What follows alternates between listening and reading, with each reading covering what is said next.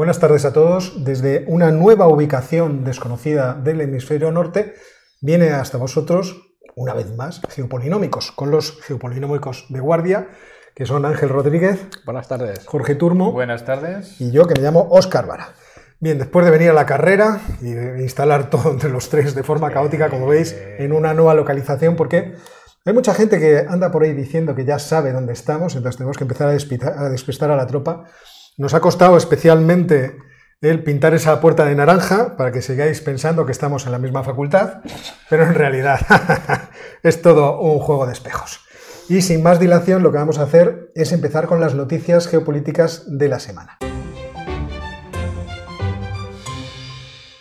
Y voy a empezar atacando yo. Eh, me voy a repetir con algunas de las noticias que eh, cuento en el noticiario, pero creo que son noticias importantes. Yo he de decir que la noticia de la semana, en mi opinión, bueno, decía del día, pero creo que es de la semana, aparte de obviamente lo obvio, es decir, el problema de Ucrania, es que la administración de Biden ha acordado eh, llegar a un, contrato de venta del sistema defensivo de misiles Patriot para Taiwán por valor de 100 millones de dólares.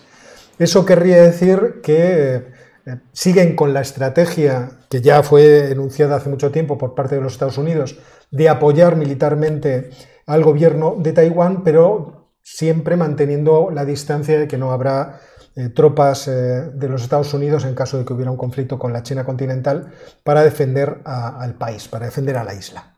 Y hoy tenemos dos noticias que son bien interesantes. La primera es que Irán ha presentado un nuevo misil, el misil Revienta Jaibar, misil con un, un, con un alcance de 1.450 kilómetros, lo cual quiere decir que puede llegar a atacar a Israel y a bases estadounidenses en la región. No solamente las bases de Irak, que ya sabemos que sus misiles balísticos pueden alcanzarles, porque lo vimos después del asesinato del general de las fuerzas Quds, de Soleimani, porque eh, Irán atacó eh, bases eh, de los Estados Unidos en Irak precisamente con misiles balísticos, aunque todo quedó aparentemente en una seria advertencia porque no disparó directamente contra las bases, sino en las cercanías, según tenemos entendido y según llegaron las, las informaciones aquí a, a Occidente. Y por otra parte, otra noticia interesante es que la Unión Europea va a invertir 1.600 millones de euros en Marruecos con la intención de promover la transición digital y energética de este país.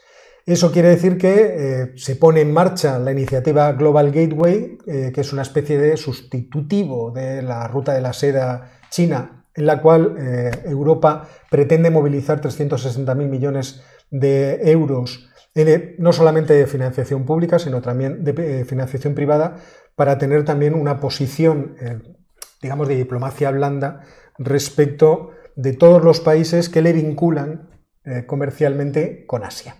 Y esas son mis noticias. ¿Quién quiere continuar? Sigo yo, cambiamos de continente, nos vamos a África.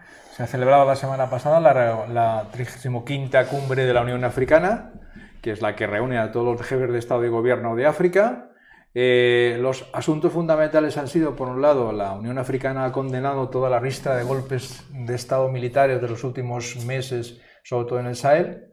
Por otro lado, el presidente de Etiopía, ha prometido llegar a un acuerdo pacífico con los rebeldes de Tigray, ya veremos en qué queda eso. Y en general, la Unión Africana ha constatado que las cosas están un poquito peor que hace un año. Cambiamos de escenario, nos vamos a América. En Costa Rica se ha celebrado la primera vuelta de las elecciones presidenciales y las ha ganado José María Figueras, que ya fue presidente hace 20 años aproximadamente, con unos 10 puntos de ventaja con respecto a Rodrigo Chávez, que era el anterior ministro de Hacienda y que ha creado un partido nuevo, Partido Social Democrático, no socialdemócrata, sino social y democrático. Es un partido nuevo cuya orientación todavía no está muy clara, ya lo iremos viendo, y serán los que competirán en la segunda vuelta. Parece que Figueras tiene bastante de ganar, no solo por la diferencia de 10 puntos, sino porque posiblemente concitará más apoyos de distintas, distintas posiciones políticas que su contrincante. Y luego volvemos a donde estábamos antes con Oscar, a Oriente Medio, con dos cosas. Sabéis que ha habido varios ataques con drones teóricamente de los hutíes contra Emiratos Árabes Unidos. El último, a final de enero, fue abortado por la utilización de misiles y luego se ha ido sabiendo que por el tipo de funcionamiento de los misiles y cómo eh, consiguieron derribar a los drones, es posible que los misiles sean israelíes, lo cual introduce un elemento interesante. ¿Los drones? Los... drones no, los misiles. Ah, los misiles. Los ah, misiles los dejaron que fueran israelíes, lo cual significa muchas cosas. y al mismo tiempo, pero esto es una incógnita, eh, el fin de semana pasado el ministro de Asuntos Exteriores de Irán viajó a Emiratos Árabes Unidos. No sabemos para qué. Sí. No sabemos para qué. En medio de todos estos ataques de los drones, de la utilización de los misiles, del grupo de contacto entre Irán y los, grupos y los países occidentales para tratar sobre las sanciones por el programa nuclear. En medio de todo eso, el ministro de Asuntos Exteriores de Irán se va a Emiratos Árabes Unidos y no se sabe nada más. Nadie ha dicho nada. Y eso es muy significativo. Eh, reunión del Banco Central Europeo la semana pasada, previsiblemente empecemos a subir los tipos de interés en Europa a finales de 2022, pero los rendimientos de los bonos europeos ya han empezado a reaccionar y estamos empezando a ver el bono a 10 años italiano por encima del 1,70, el español que ya está bordeando los 100 puntos básicos y, veremos, y por supuesto el alemán que también ha, empezado a subir. Los mercados financieros han empezado a tener cierta volatilidad, de hecho el mes de enero ha sido bastante malo, en teoría, en teoría, porque la teoría ya sabemos qué es eso, que es teoría, subida de tipos de interés implican bajada del precio de las acciones y sobre todo eh, eh, endurecimiento de las condiciones financieras, con lo cual no creo que los bancos centrales vayan a tensionar la política monetaria hasta el punto de provocar no solo una ralentización, sino una contracción de la economía eh, europea y en Estados Unidos, la norteamericana, pero hay que tenerlo vigilado. La segunda noticia, que parece que ha causado muchísimo revuelo, a mí como me da un poco igual porque no tengo Facebook ni nada de eso, pues no da lo mismo, pero bueno, al parecer ha corrido la especia por las redes que eh, Facebook y Meta se estaba planteando no ofertar sus servicios más en, Europa como consecuencia de las restricciones que están imponiendo las autoridades comunitarias a la transferencia de datos entre un lado y otro del Atlántico. Entonces, por lo que he estado leyendo, que tampoco es mucho, seguro que vosotros sabéis mucho más que yo de esto, parece ser que lleva amagando bastante tiempo eh, Facebook con, retirarse pues precisamente por las restricciones que le va poniendo, que lleva años poniéndole la, Comisión Europea a, sus actividades en lo referente al, tráfico de datos. Pero vamos, mi predicción es que si Facebook se va de Europa, pierde prácticamente el, 30% del mercado mundial. O sea que irse no se irá. Lo que están haciendo para mí, desde luego lo que yo entiendo es negociar cuánto le va a costar a Facebook la broma de, seguir la multa. Efectivamente. Yo creo que están negociando sin más, no tiene más. Y luego en el capítulo de anécdotas, o no sé cómo calificarlo porque es completamente surrealista, pero bueno, una, no sé si es senadora o congresista americana del, del movimiento QAnon ha confundido en una intervención el gazpacho con la Gestapo. Only do we have the DC jail, which is the DC gulag, but now we have Nancy Pelosi's gazpacho police spying on members of Nos ha hecho publicidad, ha hecho publicidad cosa que yo, está muy bien. Yo también tengo que decir que los que padecemos del estómago, la, comparación es bastante acertada, porque el gazpacho, en fin, eh, a, los que tenemos mal el estómago, pero bueno. Bueno, lo más divertido es una respuesta que ha dado alguien en Twitter que decía que no era policía gazpacho, que era violencia bichisuas. y lo ponía bichi, bichi. Mucho más retorcido, Mucho más retorcido. Los franceses siempre son mucho más retorcidos. Bueno, pues estas son las noticias de esta semana. Algunas de las noticias de esta semana. Algunas. Y lo que vamos a hacer es pasar directamente al minuto y resultado de Ucrania como parte ya de la eh, tertulia de hoy.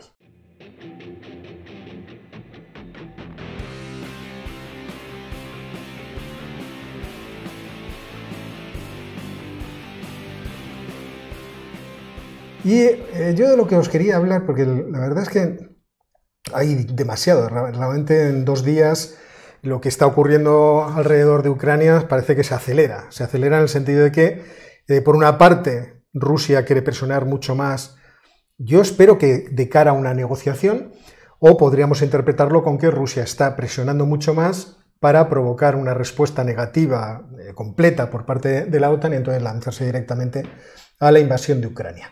¿Por qué digo esto? Bueno, hay varios elementos que habría que juzgar en este problema. El primer elemento es eh, el despliegue de tropas. Eh, hace dos días eh, el Washington Post anunciaba que, según fuentes de la inteligencia de los Estados Unidos, el despliegue ruso alrededor de Ucrania estaba a un 70% de capacidad de poder invadir todo el país. Cualquiera sabe cómo hacen este tipo de cálculos, pero bueno, vamos a darlo por, cierto.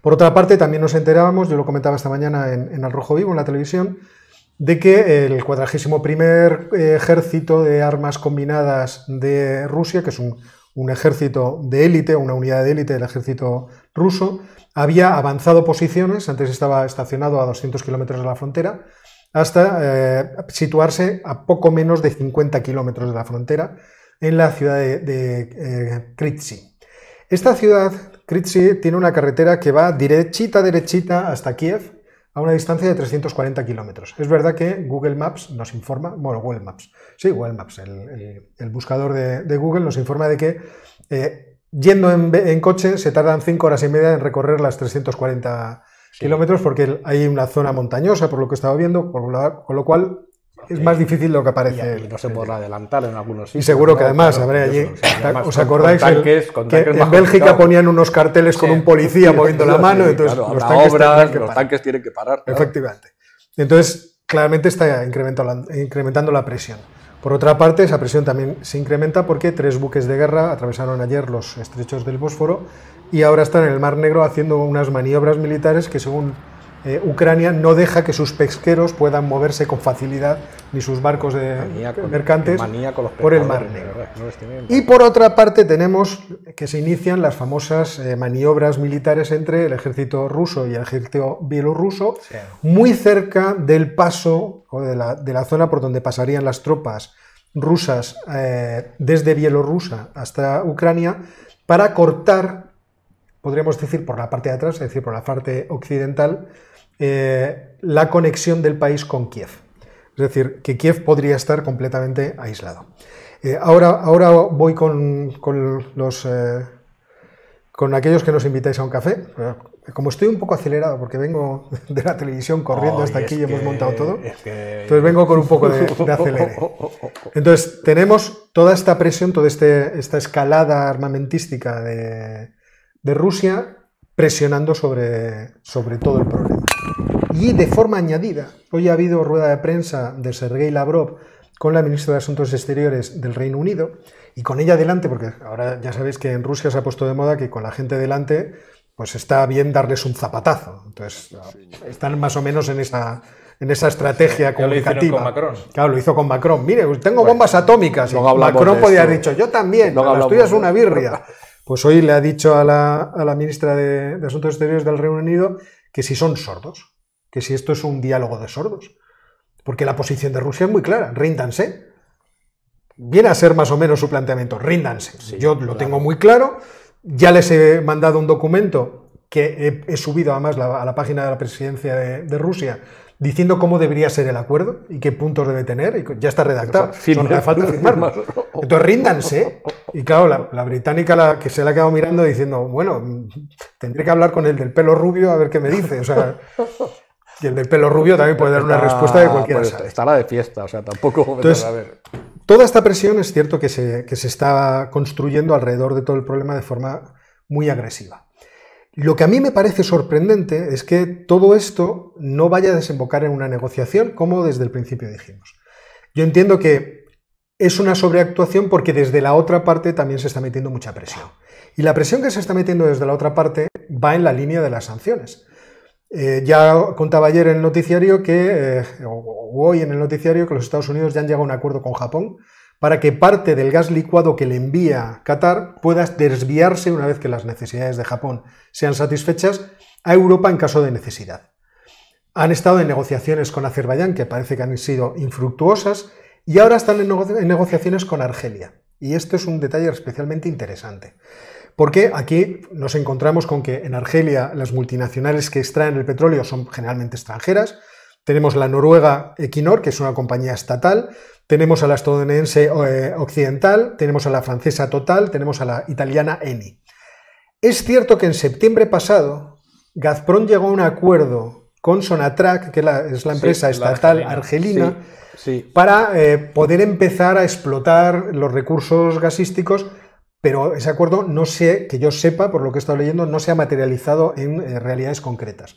Es decir, que a día de hoy el problema eh, de extraer los hidrocarburos está en manos de estas multinacionales. Y uno diría, pero todos sabemos que Argelia está bajo el influjo de Rusia y esa alianza efectivamente se va a ver puesta a prueba ahora.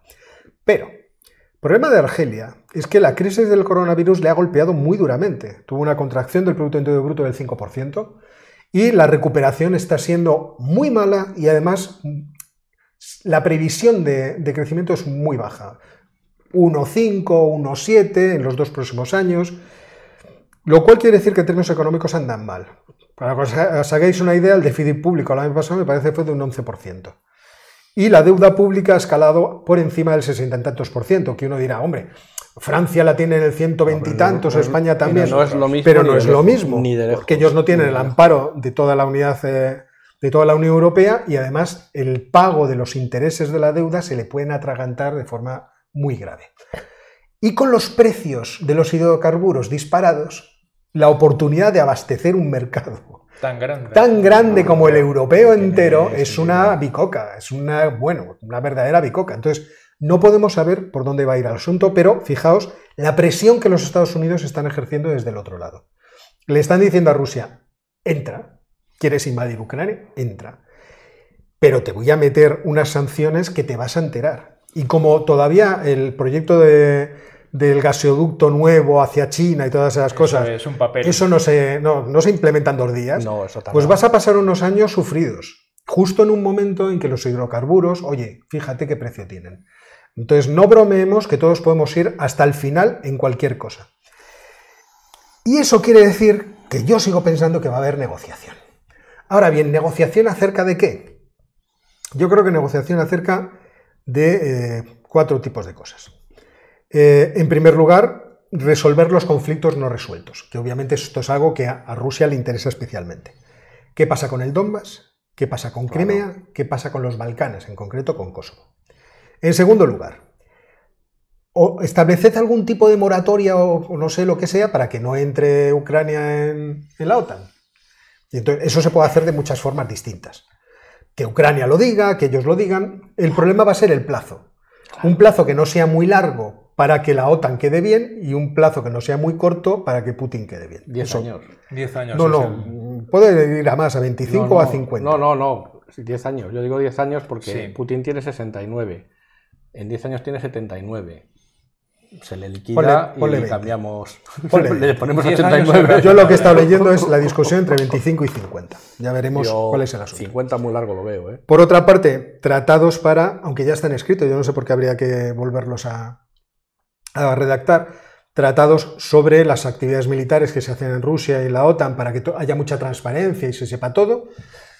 Ahora mismo debería haber observadores de la OSCE en las maniobras en Bielorrusia, porque hay un, un documento, el Me documento de Viena de sobre eso, 2011, Sí. del que se dice que cuando hay más de 13.000 efectivos o más de, tre- de 300 carros blindados o más de 500 eh, blindados que no sean carros de combate, entonces tiene que haber observadores. Y eso por, la, por ambas partes. Y no están, ¿no? Y no están, claro. Bueno, Hombre. este es el asunto. Hombre, conociendo a Vlad. Y en último lugar, el asunto de la indivisibilidad de la seguridad europea. La indivisibilidad de la seguridad europea es un concepto que sacaron a, a colación los rusos porque les interesa especialmente, yo lo entiendo, claro. y que yo entiendo que habría que desarrollar alrededor del acuerdo de Helsinki, en donde hay 10 puntos donde se dice que cuáles son los derechos que tienen las naciones para autodeterminarse y patatín y patatero, eh, porque ahí dentro estaría también, entiendo yo, una parte de la solución de los acuerdos de Minsk, que sería parte de los acuerdos no resueltos que he comentado al principio. Y como ya he hablado mucho, pues...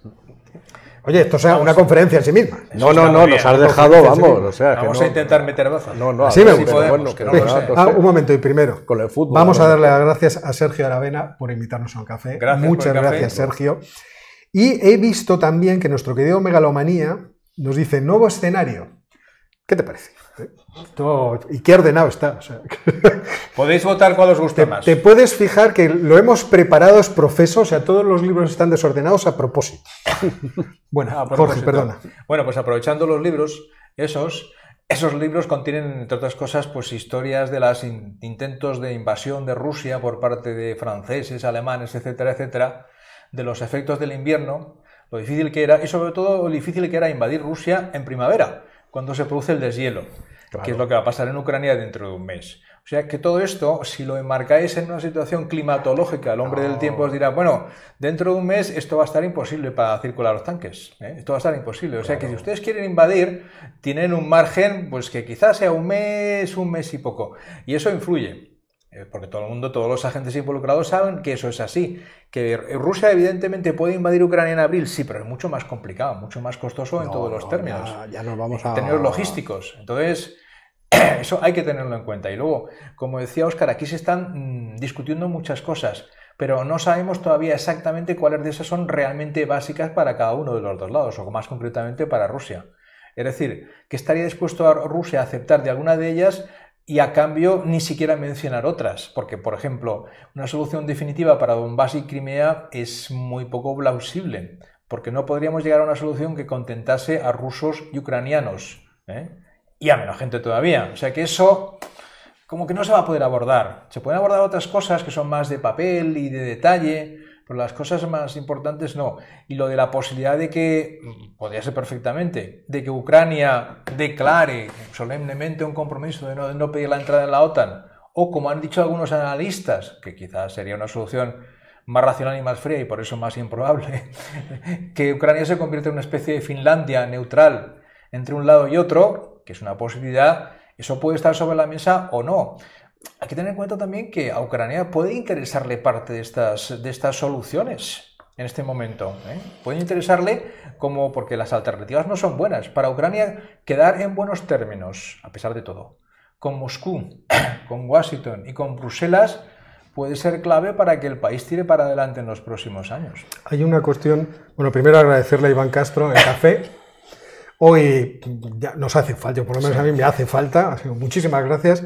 Pero hay otra cuestión que me gustaría introducir aquí, porque hay otro frente que es el frente interno ucraniano. Hay que recordar que Ucrania tiene un problema de nacionalismo, no voy a decir grave, pero importante.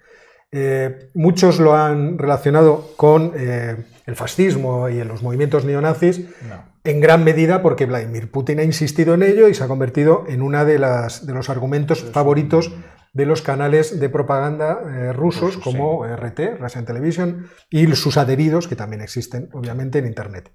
Es cierto que el problema de la extrema derecha en, en, Ucrania existe, es decir, hay un partido que es muy extrema derecha, que además ahora hace paraguas de todos los movimientos de extrema derecha, que es Svoboda.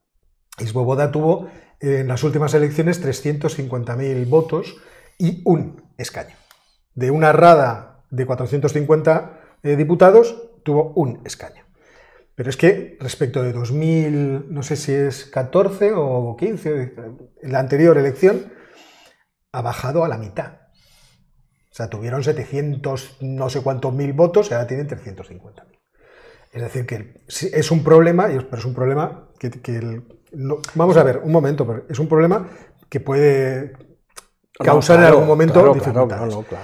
Hicieron milicias eh, o paramilitares y uno de los errores del gobierno ha sido tratar de incorporarlas dentro de la Guardia Nacional. Y eso me parece un problema que también se les puede venir encima.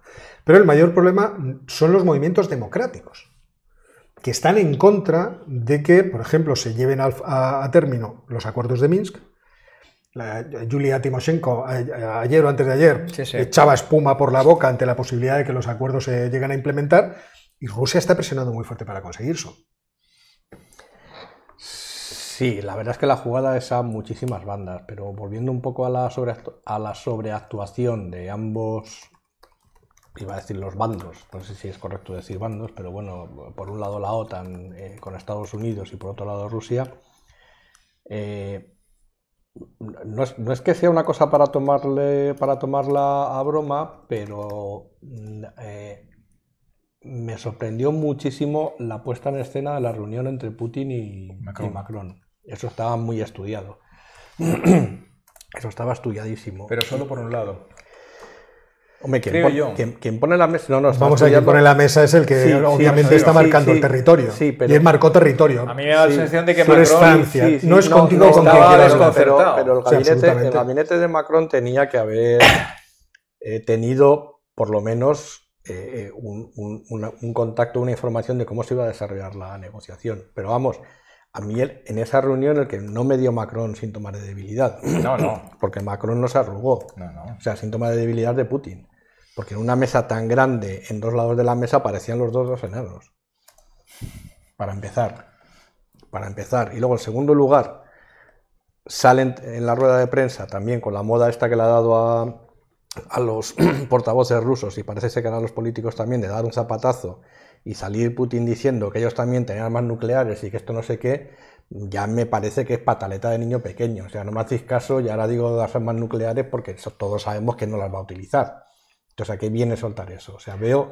El- vamos a ver, el victimismo ruso es una estrategia en sí misma Ya, bueno, pero, pues no, pero sí, pero es victimismo, pero es que ya eh, yo creo que se les está yendo un poco de las manos ya la cosa, porque es- esa exclamación tampoco venía muy, muy a Yo cuento. lo que o sea, tengo la sensación es que hay un desequilibrio entre la puesta en escena Claro. por los dos lados, o por- no por los lados, porque está- eh, Europa está siendo bastante suave en la puesta en escena, Estados Unidos no.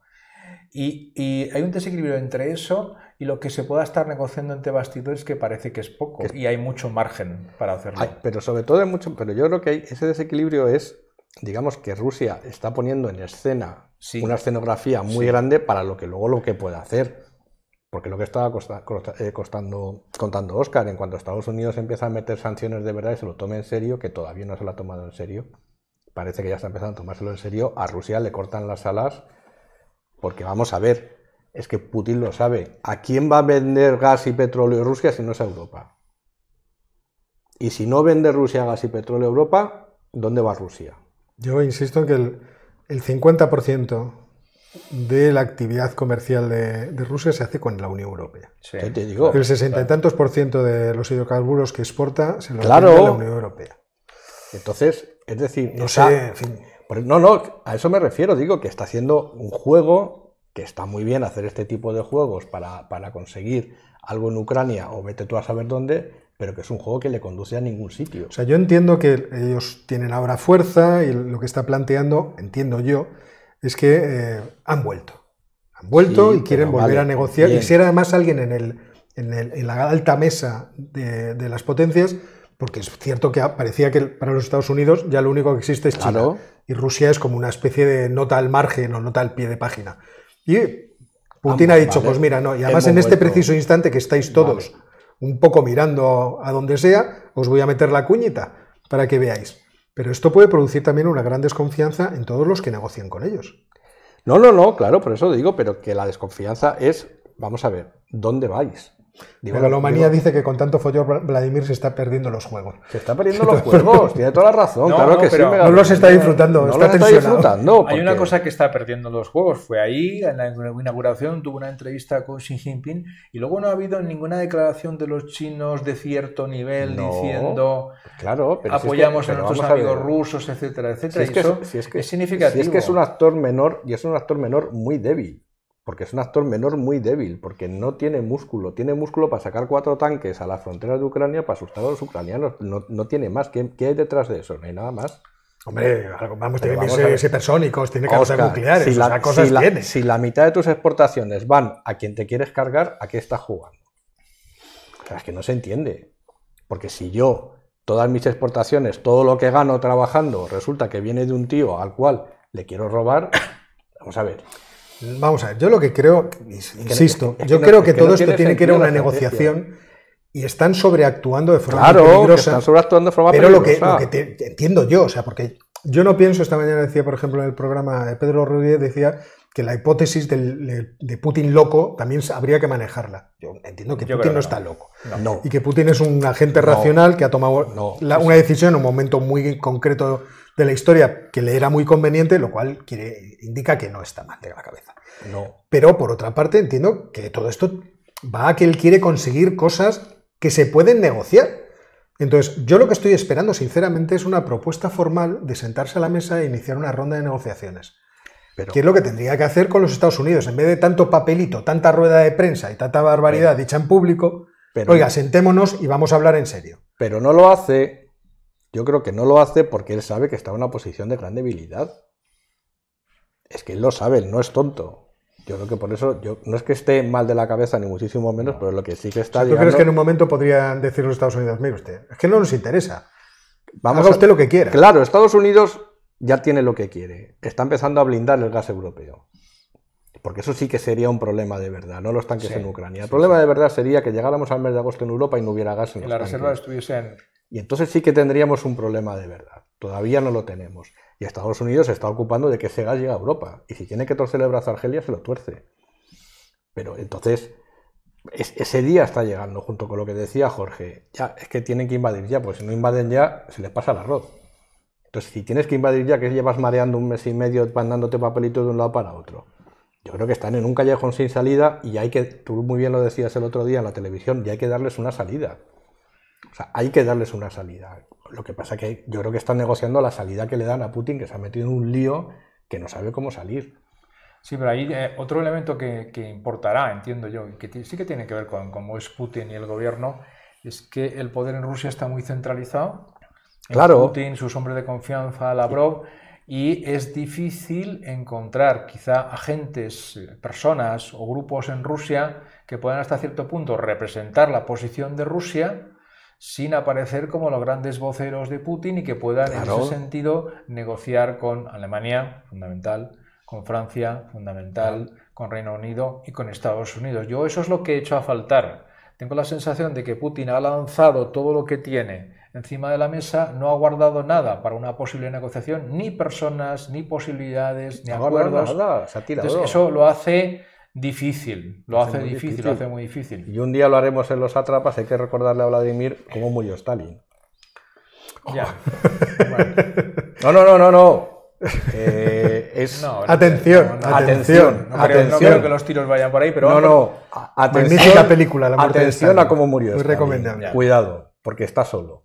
Putin está solo. Sí, eso es lo que yo, lo que yo planteo, que Y es que entonces- está muy solo en esas cosas. Si tú echas un vistazo a lo que es Rusia, tú te das cuenta que a la población en realidad le da un poco Le da igual. Que invadimos Ucrania, pues bueno. Pues vale. Que no invadimos Ucrania, pues bueno. Pero no se, no se van a Pero- enfadar. Pero en cuanto, en cuanto me empiezas a traer a mis hijos Claro, muertos, ya eso- me voy a enfadar y ten cuidadito porque esto no es ninguna. Y luego broma. los que en Rusia tienen poder económico, de verdad, que son unos cuantos, evidentemente nunca se van a enfrentar a Putin, pero saben que sus intereses económicos pueden resultar seriamente dañados. No solo por las sanciones, sino por la cantidad de empresas en las cuales están metidos, que son las que venden el gas, el petróleo, etcétera, etcétera, a Occidente. O sea que el respaldo que pueda tener Putin real en el conjunto de la sociedad rusa no es muy elevado.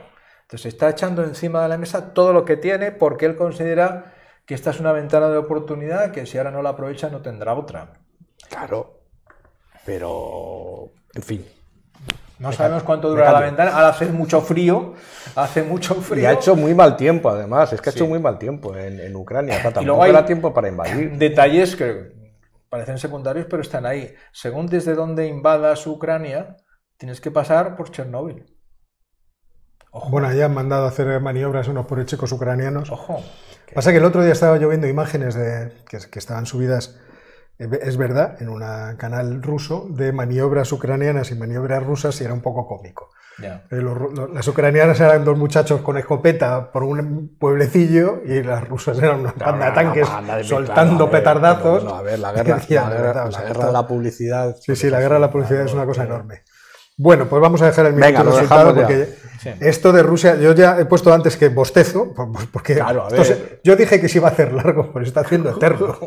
Porque, Está haciendo sobre todo por la sobreexposición mediática del asunto. Sí. Si estamos todo el día mirando, yo sigo pensando que no va a haber guerra, que no va a haber invasión, que, no va a haber la sobreactuación es una parte esencial de la, De- de la negociación, negociación. igual que hemos visto en el caso del acuerdo nuclear iraní, que ayer la noticia era que se les hizo un briefing a los senadores de los Estados Unidos y salieron flipados de lo avanzadas que están, porque todo el mundo pensaba que las negociaciones indirectas eh, eran previas a que sentaran Estados Unidos e Irán, pero parece que por detrás ha habido una gran negociación y que estamos a semanas. Yo creo que incluso a días, eh, comentaba algún comentarista de los Estados Unidos, de llegar a un acuerdo nuclear entre Estados Unidos e Irán. Pero es que esa es precisamente la diferencia. En el caso de Rusia-Ucrania tenemos muchísimo ruido mediático, muchísimo movimiento, y en Irán hay un silencio que, como hemos comentado antes, va el ministro iraní de Exteriores Emiratos Árabes Unidos, Nadie toma nota, nadie sabe de qué, no hay notas de prensa, Nada. no hay conferencias, no hay nada. ¿Qué demonios está haciendo ese señor allí? Pero ojo, es que él, eh, es verdad que en el caso de Ucrania es interesado por las dos partes. Evidentemente. O sea, a los Estados Unidos Hombre, les claro, interesa que a ver. vienen los rusos, nos van a Claro, matar, a ver, eh, los rajarán, claro, los cosacos y violarán a claro, mujeres. sea es una tanto cosa que- que de yo- una exageración que- formidable. es verdad que yo he cargado las tintas en la, en la sobreactuación de, de Rusia, pero de Estados Unidos ha sido. Sí, sí, claro, que porque le- les interesa, evidentemente.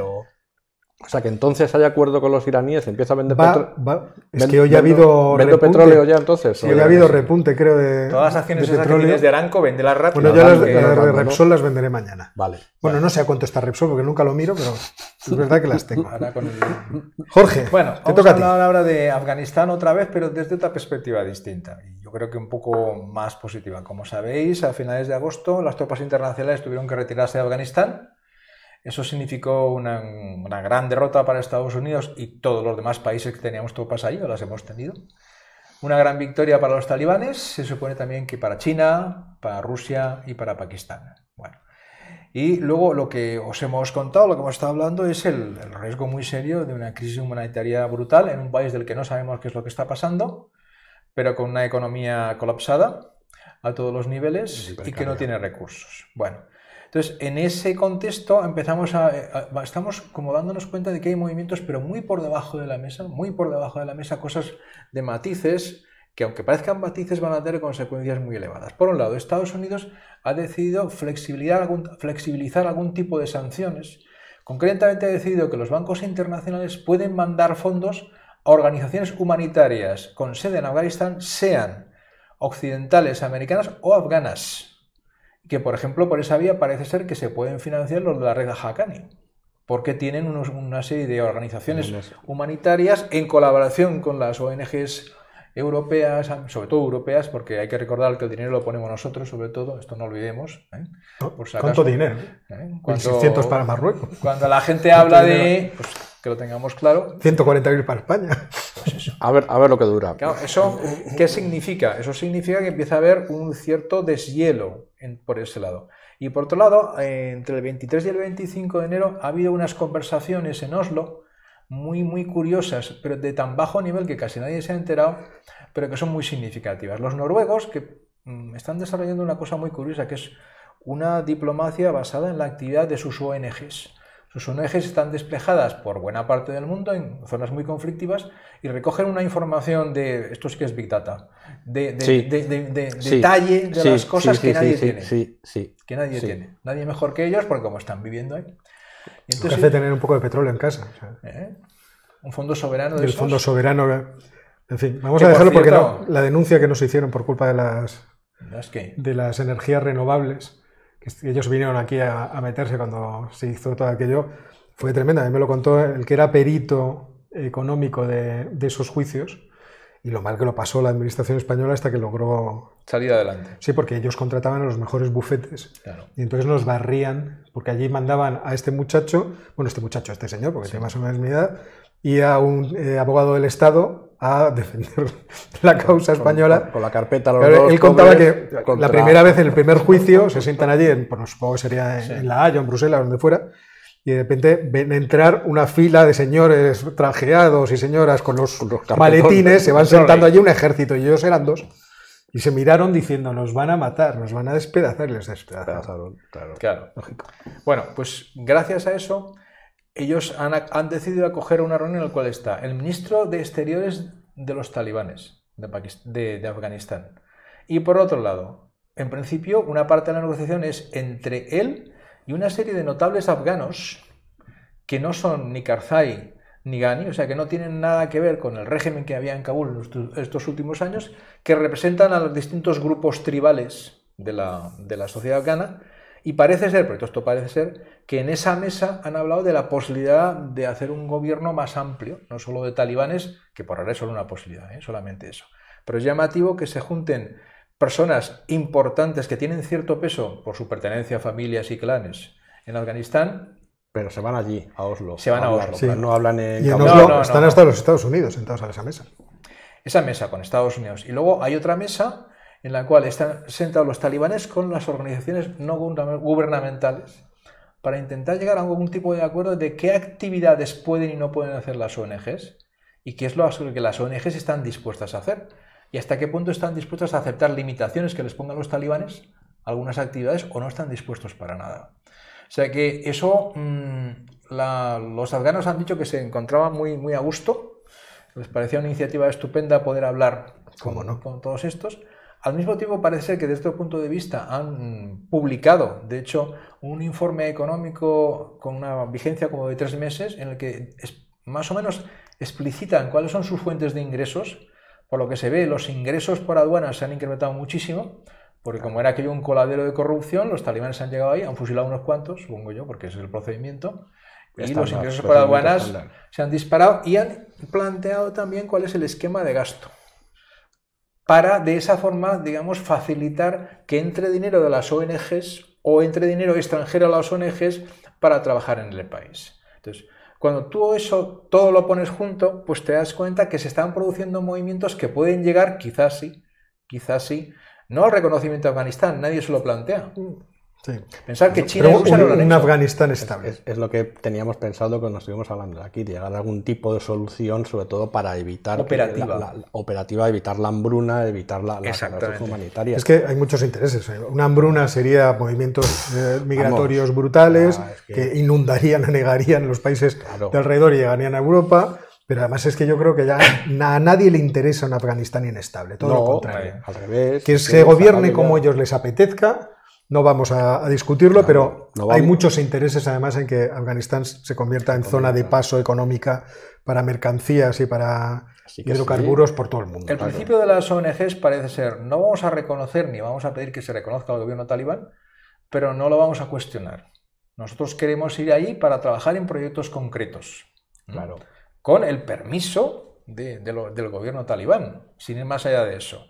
Y luego, por otro lado, una cosa que algunos analistas empiezan a señalar porque es significativo, todos esos países que se vieron favorecidos por la derrota de Estados Unidos las tropas internacionales, Pakistán, China, Rusia, no han hecho nada. Ni les han dado dinero, ni se han puesto de acuerdo en una postura común, ni han hablado con ellos acerca de cómo hay que gobernar el país, absolutamente nada. Entonces, claro, por un lado Estados Unidos está empezando a mover las fichas. ¿eh? Vale, nos hemos ido, no tenemos nada que hacer aquí, pero a lo mejor ahora a vosotros os va mejor hablar con nosotros que con, nadie más. Que con nadie más. Y las ONGs ahí también pueden jugar un papel importante. Si son capaces de paliar el desastre humanitario sin comprometer los principios o las ideas básicas del régimen talibán, pues a lo mejor hay unas vías ahí para mejorar la situación de la población. Que Exactamente. realmente y luego, un poco más adelante ver otras posibilidades. porque esto todo funciona siempre igual. Primero un primer paso y luego ya vemos desde aquí qué, paisaje se ve. Estaba, estaba pensando, Jorge, según contaba la reunión de Oslo y el método de diplomacia de, de los noruegos, si podíamos replicar el sistema aquí en Marbella con los rusos y los americanos para la desescalada. ¿Cómo lo ves? Con tanto ruso que hay en Marbella, no creo que sea Tú quieres traértelos a Marbella. Claro, claro, a los dos. A los, dos. A los dos, Hombre, entre ellos y los americanos derrota, igual podríamos a medio Claro, podríamos hacer alguna cosa. Podríamos llegar a algo, ¿no? Un resort. Yo conozco un par de ellos, ya hablo yo con ellos y no De cualquier forma, eso ha sido una estrategia de negociación internacional muy conocida. ¿eh? Vengan ustedes aquí, sí. dadle más vodka, dale, este más whisky. Dale, dale, Vamos a ver si llegan a algún tipo de acuerdo. porque ya en serio, sí, sí, lo, de Oslo era súper llamativo, vamos, o sea, pero era súper llamativo que de repente aparezcan allí, que aparezcan en Oslo y que efectivamente, que ese detalle yo no lo sabía, que se reunieran entre los propios afganos en Oslo, porque prefieren reunirse en Oslo que no reunirse en Afganistán. En otro sitio ni unos ni otros lo aceptarían. Llaman, no lo aceptarían, llama muchísimo la atención, sobre todo el perfil bajo, porque ha salido lo justo en, en, los medios, ¿eh? no ha salido prácticamente nada. Les ha venido muy bien lo de Ucrania también a estos. ¿eh? Sí, claro. porque... Pero lo que pasa venía, esto venía de un poco antes, creo yo, ¿eh? Porque esta noticia de la reunión de Oslo, o sea, a mí me parece que tiene. No, yo, creo que fue de. La reunión fue del 23 al 25. La, mencionamos, la mencionamos en la, la sí, fue en enero, fue a principios de enero. A finales de enero, 23 al 25 ha sido, pero estaba anunciada previamente. Sí, sí, ¿eh? Claro, y esto, esto es lo que está pasando en Afganistán, que a nosotros nos parece positivo, que se esté trabajando para la mejora de la población, dejando entre paréntesis, y es verdad que es un paréntesis muy gordo, otras cuestiones sustanciales que evidentemente es que ahora no se pueden abordar. Pero claro, luego eso tiene una segunda derivada, que es la que quizá tengamos que comentar aquí. ¿Cómo cambia eso la geopolítica de la zona? ¿Qué efectos tiene? Vamos a ver, lo que pasa es que el- eh, yo creo que cambiar, cambiar no cambia nada, porque es, un, un pro- vamos, es una Sí, sí. situación de, de pacificación, estabilización a corto plazo para evitar todos los problemas que se podrían derivar de las hambrunas y de la situación catastrófica en términos económicos que está viviendo eh, Afganistán en los próximos meses, de aquí al verano, pongamos. Lo que viene después de eso es quizá la parte más interesante. Claro. ¿Qué acuerdo se puede llegar, ¿A qué acuerdo se puede llegar con las distintas familias y que, eh, eh, ¿cómo se llama? Señores de la guerra y todas estas cosas para que los intereses económicos de otros puedan encontrar su vehículo a través de Afganistán? Y eso sí me parece a mí que podría cambiar muchas cosas, pero no es algo, entiendo yo, que sea... No para absoluta- ahora. No para ahora, no, No, creo no que sea ahora. inmediato. Hay que pensar para el próximo invierno prácticamente. Sí, pero, pero si se estabiliza, si hay un gobierno con el que se puede tener interlocución, ese gobierno representa más o menos las distintas facciones que pueden dominar de, de distintas partes de, regionales Cosa de, que de ocurre, Afganistán, sí, sí. cosa que ocurre. Uzbekos, tajiks. Y a partir de ahí se pueden encontrar intereses por parte de los países que están alrededor, de decir, bueno, no sería bueno hacer una carreterilla, Eh, porque grandes proyectos no creo yo que esté Afganistán no, para ello. No, Bueno, vamos O a ver, sí, sí, que hay un proyecto sí. de llevar el, el gas desde Sí. Turkmenistán y Uzbekistán por Afganistán, que eso es lo que hay que hacerlo, a Pakistán y la India, Sí. que la India está muy interesada. Pues entonces Es ahí que- habría que muchos, os- muchas regalías. Es que os iba a Muchos preguntar, de porque paso. me llama la atención, porque los que primero dieron el paso con los alimentos fueron los indios. Sí, Sí, sí. sí, sí. Mandando Los pakistaníes se están retirando, digamos, de todos los planes que tenían con los chinos y los chinos están en fase de retirada de, de Pakistán. Los más interesados en que Afganistán salga bien son los pakistaníes por los problemas que tienen en la frontera. Y no sé si esta vuelta de los americanos ha sido la mano de, lo- de los pakistaníes ¿eh? O de- y de los indios. O sea que. Porque para- desde luego han sido los más activos comparados con los del norte, porque Rusia y China no se les ha. Creo que para los, para los americanos ha sido un alivio poder tratar con Afganistán sin tener al lado a Pakistán, sin tenerlo cerca como elemento que no sabes si te ayuda, te ayuda si no. si te zancadillea, si... Sí, pero, pero que esta vez, no lo sé, ¿eh? es una especulación puramente lo que estoy haciendo, pero me da la impresión que digamos que Pakistán no, no habrá tomado un papel activo, No. pero tampoco habrá, habrá bloqueado. Es que yo creo que no puede. No puede, porque No yo lo creo que sé. el- el- el- la influencia que tiene Pakistán ahora sobre los talibanes es muy pequeña, si tiene alguna. Si tiene alguna. Es casi al revés. No, no, me refiero que podía haber dicho a Estados Unidos ni se te ocurra, porque no vamos a alimentar a más terroristas, no sé qué, no han dicho ni mí, ni pu. Yo es que creo que Pakistán ahora no puede decir No casi en nada en casi nada, ningún campo. campo. Está realmente mal, ¿eh? Está realmente mal. Yo, el- como no he mirado el tema pakistaní, no sí, puedo yo decir últimamente he mucho. tenido, o sea, he tenido que meter. tú la semana pasada nos Sí, sí, la informaste del pasada, sí, sí, los valores. Y una cosa que, por ejemplo, un dato que luego he sacado por ahí es que esto es una estimación aproximada. Como sabéis, hay toda una infraestructura en Guadar, el puerto, las zonas comerciales, etcétera, etcétera. Entonces hay una estimación de que aproximadamente el 90% de las rentas que eso genera van a parar a empresas chinas, trabajadores chinos, etcétera, etcétera. Y el 10% a pakistaníes. Sí, sí. Ojo, ¿eh? ojo. Que sí, que sí, que sí. Sí, la cosa Eso no sí, es, no es- Bueno, pues ahora le toca a Ángel Sí. deleitarnos con una exposición No, es una. No, que, que trae escrita en 25 páginas, por cierto. ¿Va sobre la inflación esto? Va sobre la inflación, sí, sí. porque Sí, vamos a hablar de Argentina. Argentina, sí señor, pero esto la idea de Argentina ha sido de Jorge, ¿eh? yo me la, la- se la he copiado porque me ha parecido que está muy bien para introducir el tema. Bueno, Argentina ha caído en, en- en dentro de la red de la Ruta de la Seda recientemente, cuando fue, hace el, el lunes me parece que fue, ha firmado el, el memorándum de entendimiento de la Ruta de la Seda y era una noticia. También lo ha firmado Nicaragua, ¿eh? Nicaragua también hace un mes me parece así también entró, pero bueno, son muchos los países eh, iberoamericanos que están entrando en la, en la ruta de la seda. No se conocen los detalles, por lo menos yo no los tengo. He estado buscando el, el- si se ha publicado tanto en fuentes argentinas como chinas el Memorandum of Understanding, pero no lo he encontrado. Entonces, lo único que ha trascendido y que he leído en la prensa, en la prensa argentina y en la, y en la prensa china es que se han comprometido inversiones por valor de 23.700 millones de dólares y que además se va a ampliar un swap, que es un tipo de acuerdo que hacen los bancos centrales. Bueno, los swaps son un instrumento derivado, pero es, es un, es un tipo de contrato entre los bancos centrales para digamos, proveer de más reservas al Banco Central de Argentina en previsión de, ahora que está en negociación con el Fondo Monetario, que tenga, que tenga problemas. Yo he estado revisando por diversas fuentes los proyectos que van a entrar dentro de, estos 23.700 millones de dólares y algunos de ellos ya se están realizando.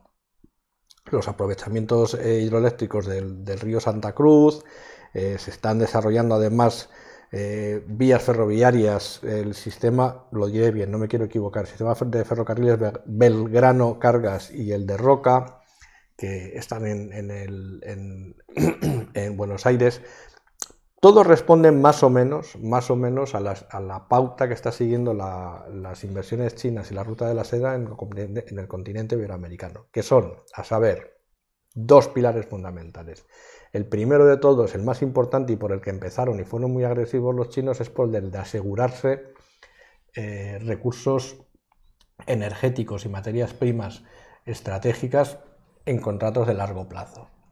Y creo yo, creo yo, pero tendría que mirarlo con bastante más detalle, el interés fundamental que tiene eh, China en Argentina es, en primer lugar, el granero que es Argentina, o sea, el, el primer y primordial interés que tiene es en, asegurarse el suministro de, alimentos, porque recordemos que China va a empezar, si no tiene ya problemas, no de desabastecimiento ni muchísimo menos, pero sí es verdad que ya no es tan autosuficiente como era hace años, no por nada, sino porque el patrón de consumo de los ciudadanos chinos, a medida que aumenta su renta per cápita, se ha hecho más exquisito. Entonces, simplemente, si ahora resulta que les gusta más la ternera que el arroz, pues ese cambio afecta a todo el mercado de productos alimenticios a escala global. Entonces yo creo que en primer lugar lo que quiere asegurarse China con este, este acuerdo con Argentina es un suministro más estable de alimentos y en segundo lugar en la esquina noroccidental de Argentina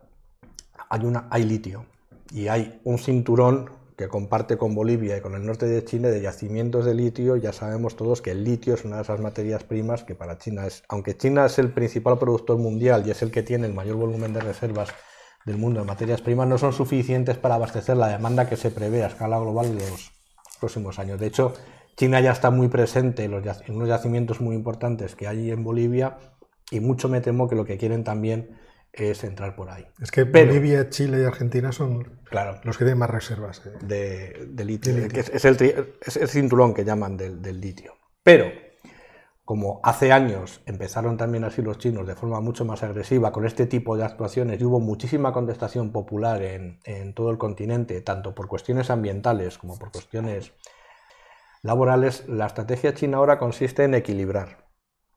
Entonces, a la vez que hacen, digamos, o que intentan asegurarse ese abastecimiento de materias primas y de recursos energéticos, compensan a la población con, digamos, en infraestructuras lo que más le interesa a la población, que es asegurarse o asegurarles, mejor dicho, suministro eléctrico, que en el caso del continente sudamericano es especialmente sencillo por los grandes recursos hídricos que tienen, de ahí que estén haciendo las presas en el, en el río Santa Cruz, y por la conectividad ese patrón se repite por todo el continente, desde México hasta, hasta Patagonia.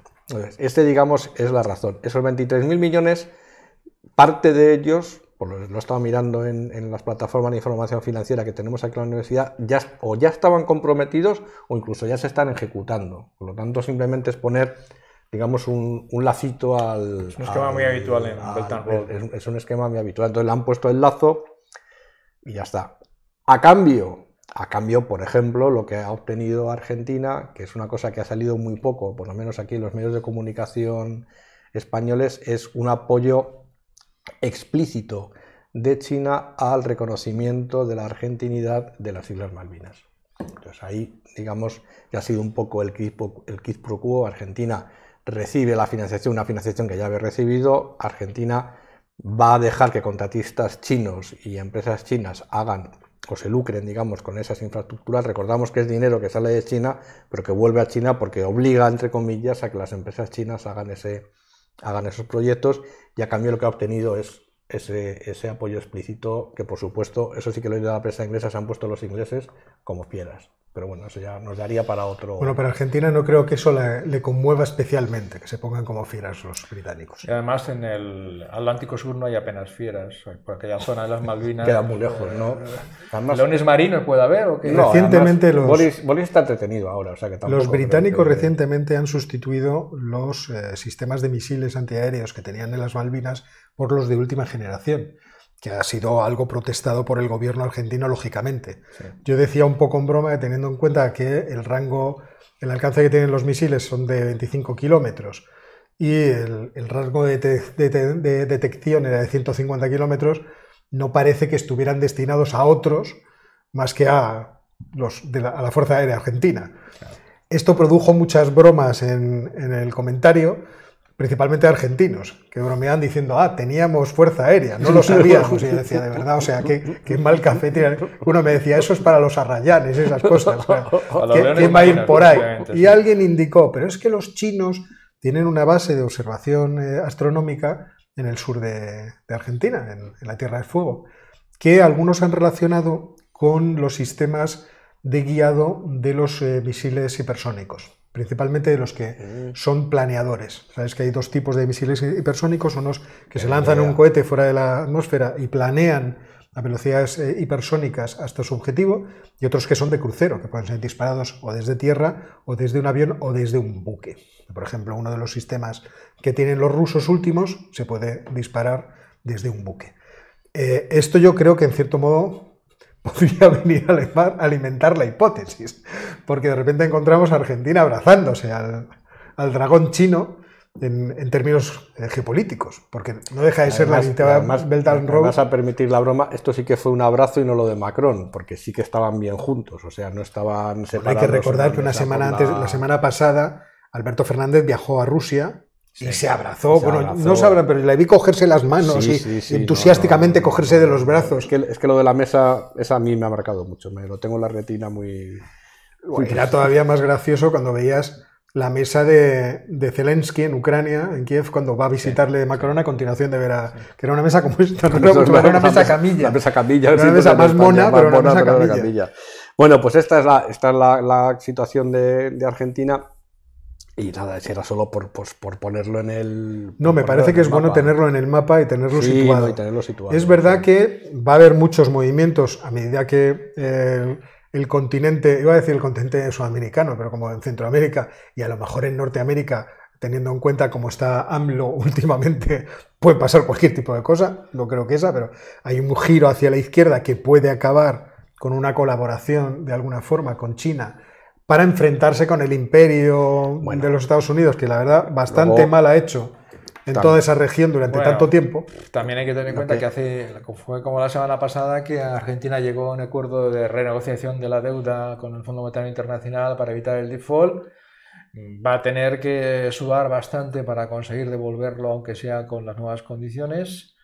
Pero el acuerdo está. Es que no- Sí, sí. creía que estaban todavía No, no, mareando la perdiz. La semana pasada que Que además llegaron a un dimitió la hija de. Digo, el hijo de Cristina Fernández Sí, de Kirchner como forma de presionar al gobierno. fracturas dentro del gobierno, gobierno. peronista, pero al final se ha firmado, pero claro, Argentina es un país que está en, en una situación Fíjate, de yo pensaba. económica. Hace ¿eh? meses pensaba que Cristina se lo llevaría puesto a Alberto.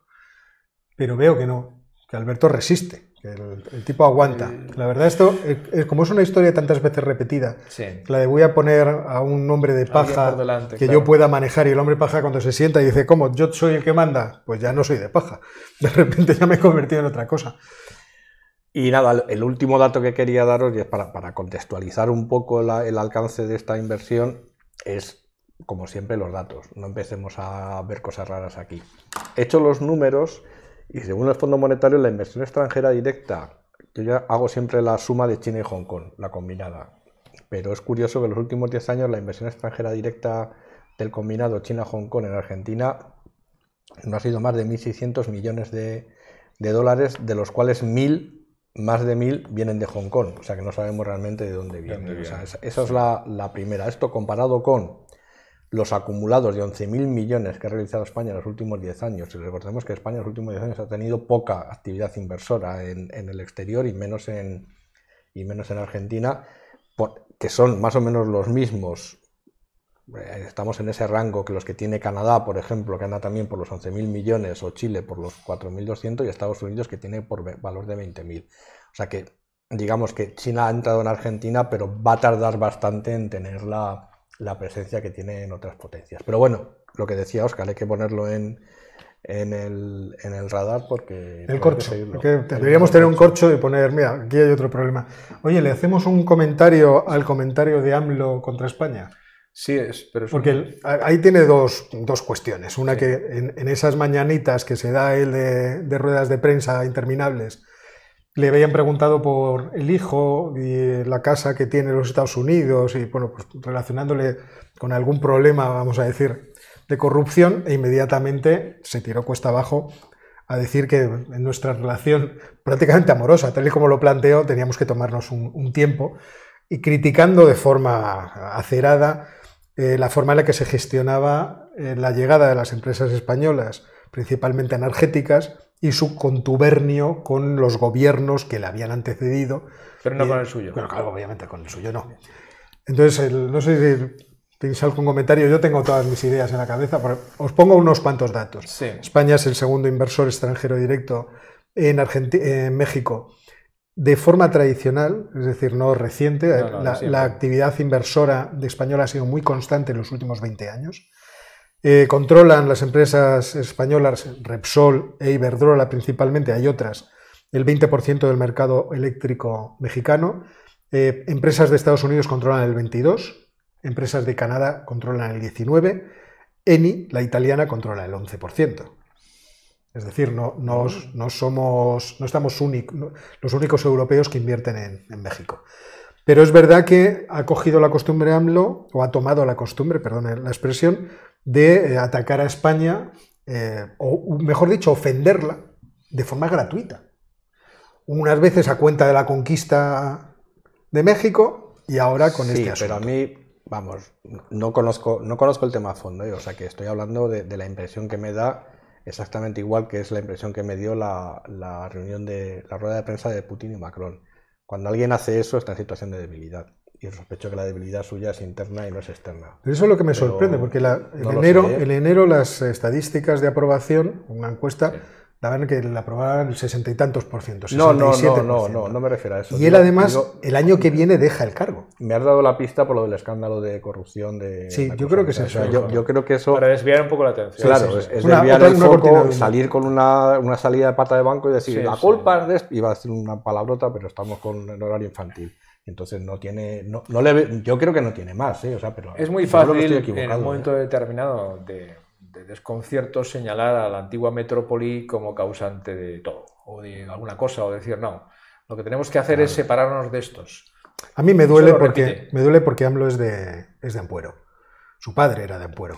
Ampuero está en Cantabria. Acabáramos, Oscar. Ampuero está en Cantabria. Y además, cuando yo los viernes por la noche salgo a tomar una cerveza, cuando estoy por allí, yo salgo en Ampuero. Porque mi casa está al lado. Entonces es es una cosa que me duele. ¿Cómo me haces esto?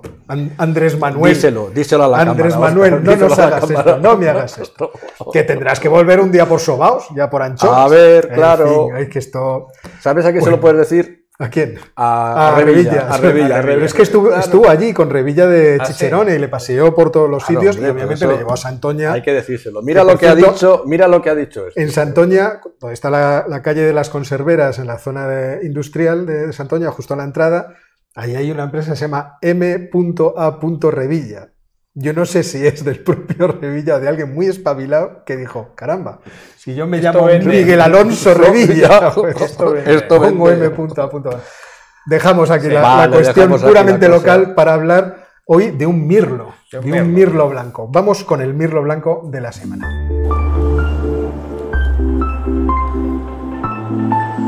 Venga, este, este señor se llama, se llamaba Nikolai Muraviev y es ruso lógicamente. Tocaba ruso. Esta semana tocaba ruso. Es que los rusos dan para mucho. ¿eh? Uy, uno no se puede imaginar lo que han hecho los rusos en la historia. Porque como lo han hecho siempre allá donde Cristo perdió los clavos, parece que no nos enteramos. Pero, joder, lo que han hecho los rusos. Bueno, este señor nació en 1809 y desde relativamente joven pertenecía a una clase aristocrática baja, entró en el ejército del zar, estuvo combatiendo contra los turcos, en el Cáucaso, etcétera, etcétera. Y en 1847 le nombraron gobernador general de Siberia, lo cual significaba desplazarse a vivir a Irkutsk y gobernar un territorio que pues, más o menos eran, son 8 o 10 millones de kilómetros cuadrados, ¿eh? salmones incluidos. Como el 20% de la superficie emergida, una cosa así. Aproximadamente. Eh, eso, eso, era un cargo que tenía un interés relativamente pequeño en Rusia, los que iban allá no hacían absolutamente nada, porque no eran capaces por un lado y porque los de Siberia afortunadamente eran muy suyos, no les dejaban. Los, los siberianos siempre han sido la gente rusa más, más activa y más libre, porque la gran parte de los siberianos eran gente que vivía en la Rusia europea y que se escapaba a Siberia porque ahí no había terratenientes, ni latifundios, ni nada, ahí hacía lo, que, lo que le daba la gana. Aquí hay mucha presión, me voy. Era así. Como dicen ahora, voy, voy, a salir de mi zona de confort y voy a buscar la vida por O sea, que era gente muy suya, muy suya, afortunadamente. Y, creo que en gran medida debido a eso los rusos llegaron hasta el Pacífico, porque aquella gente no paraba. Tira, tira para allá. Se escapaba de la, del latifundio y del norte y decía, lo más lejos Lo más lejos por de aquí. Bueno, cuando Muraviev llega a Irkutsk, eh, él se da cuenta de cuál es la situación y tiene un plan que cambia totalmente la historia de Rusia y lo que había pasado antes con Rusia. En lugar de dedicarse a contemporizar y gestionar de cualquier manera Siberia, se plantea cambiar el planteamiento general de Rusia con respecto a Siberia. Él ya tenía noticias de las expediciones anteriores, algunas os las hemos contado, bastante fracasadas, pero bueno, o al menos muy penosas. Muy penosas, eran muy penosas, yo me recuerdo muy Es que además, nada más ir para allá, se fue a, a, Kamchatka y Ojotsk, que como sabéis está en la costa del Pacífico, con lo cual se dio cuenta de lo complicado que estaba aquello.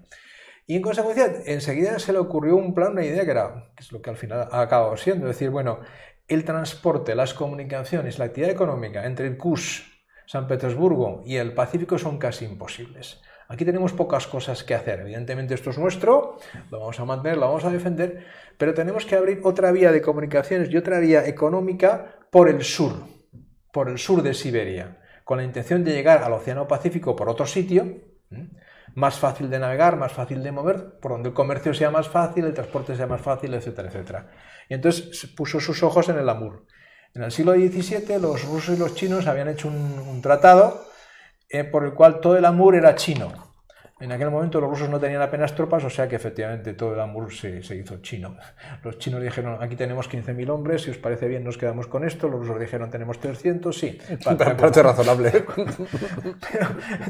Eh, pero, claro, eh, ¿qué es lo que veía Muraviev? Él veía que desde Irkutsk, en términos relativos, era relativamente fácil, a través de un afluente, llegar al Amur, y si el Amur se podía navegar, que no se sabía, no se sabía. Y si llegaba al Pacífico, que tampoco se sabía. Lo malo es que todo había que hacerlo en la práctica. ¿Y esto es navegable? Espera. Vamos a, ver. Vamos a hacer la cama. la barca. si eso podía funcionar, eso era una ruta de transporte y económica muy buena, muy buena para el desarrollo de la Siberia rusa y mucho más fácil. Entonces, pero claro, eso era un proyecto que tenía muchos inconvenientes. Primero había que saber dónde demonios estaba eso, si era navegable, a dónde iba a parar. Y entonces eh, Muraviev encontró a un, marino ruso, un tal Nico, ¿cómo se llama? Perdón un momento, porque este, este no lo conozco. Eh, Nevolsky. era un marino que había ido con órdenes del, del zar de no molestar para nada a los chinos, de dar una vuelta por ahí, de investigar. Y Muraviev le dijo, no, mira, tú olvídate de las órdenes del zar, yo soy el gobernador general de Siberia, mira todo lo que puedas, tráeme los mapas, tráeme los datos. Y Nevolsky lo que hizo es con, prácticamente con chalupas, transportadas, como siempre, a hombros por piezas hasta los ríos y en los ríos montadas y para bajar, fue capaz de bajarse por todo el, el Amur, Llegar a la desembocadura le costó bastante, se perdió varias veces porque el Amur es un río muy, muy largo y al final tiene varios como lagos laterales pero consiguió demostrar que efectivamente eh, el río llegaba al mar Pacífico, que además había un estrecho entre la desembocadura del río y Sajalín, y él fue el primero que, digamos, descubrió Sajalín, y construyó una pequeña fortaleza en la zona, en la zona donde desembocaba el Amur, que luego se abandonó, pero bueno. Es decir, fue el primer ruso que se instaló por aquellas zonas, hasta entonces los rusos estaban en ojos más al norte, y le demostró a, a Muraviev que aquello era un proyecto viable. Pero Muraviev tenía otro problema, que para conseguirlo tenía que convencer a las cortes de San Petersburgo, que no quería, decía, ¿y eso dónde diablos está? Uno, y dos, ¿no teníamos un tratado con los chinos que decía que aquello era ¿Qué? chino? ¿No vamos a tener problemas allá? Bueno, Muraviev hizo varios viajes a San Petersburgo. ¿eh? Cada año prácticamente estaba una vez allí, iba a la corte a darle la lata ¿eh? y a engañarlos, la verdad, a engañarlos, engañarlos con respecto a lo que pensaba hacer. Y uno de esos viajes en 1850 convenció, consiguió convencer al hijo del zar y con él a toda la corte y le dieron potestad para explorar el Amur de alguna de las maneras y, y apañárselas. Pero fue así, o sea, no, no Como siempre. Ni soldados, ni Me, pare- me dinero, parece una buena idea, muy bien, chaval. Hala, Vete tú. vete tú.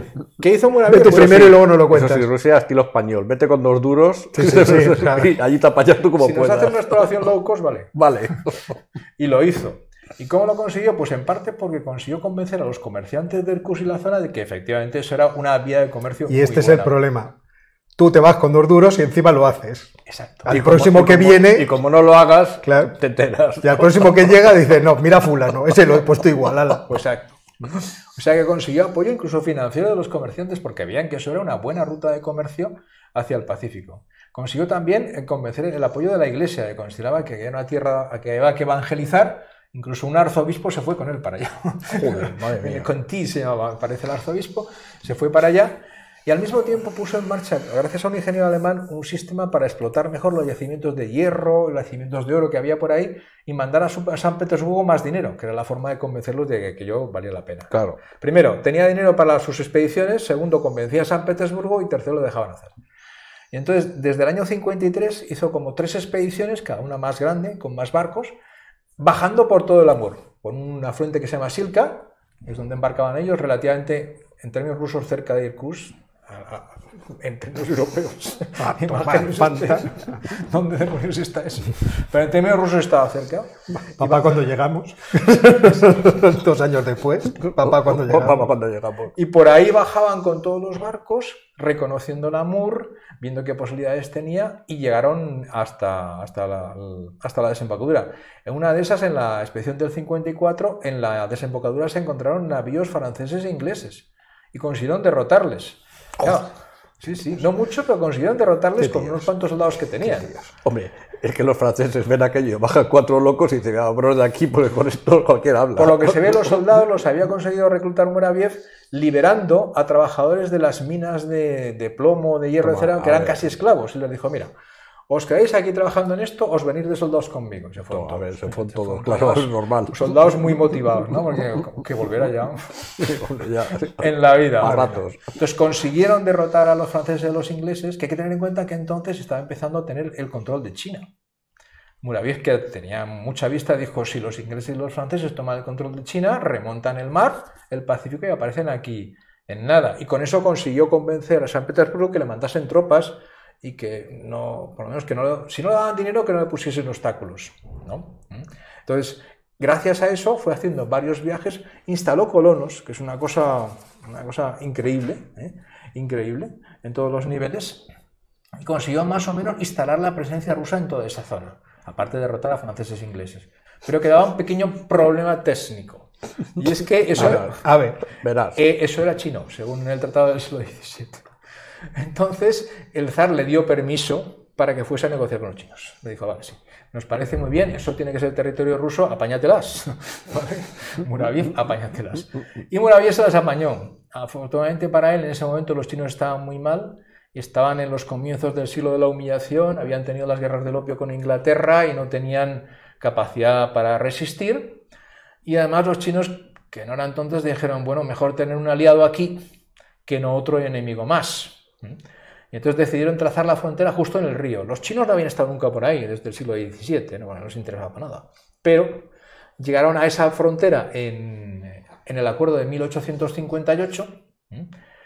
Gracias a eso, como consecuencia de eso, uno de sus viajes, eh, Muraviev eh, fundó Jabarovsk, lo que es la, ciudad de Jabarovsk ahora, y eso fue, ese reconocimiento internacional le deparó a él mucho reconocimiento en toda la zona, entre los comerciantes, e incluso, incluso el zar, como gran signo de magnitud, le permitió usar a partir de entonces en su apellido el apodo de, Amursky. A partir de entonces se llamaba Nikolai Muraviev Amursky. Qué bonito, Y todavía hizo un último servicio a la corona, a los zares, que es eh, desde la desembocadura del Amur, con otra expedición, irse por la costa del Pacífico hacia el sur y quedarse, literalmente, un territorio que en principio era chino, según se acuerdo, que es el territorio que hay entre el Amur y el Usuri, y creó el puerto de Vladivostok, que es ahora la base, si no, no estaríamos hablando de estas cosas, del puerto de la, flota, rusa del, Pacífico, y convenció a los chinos de que le permitiesen quedarse con este terreno legalmente, mediante un terreno, mediante un tratado. o sea,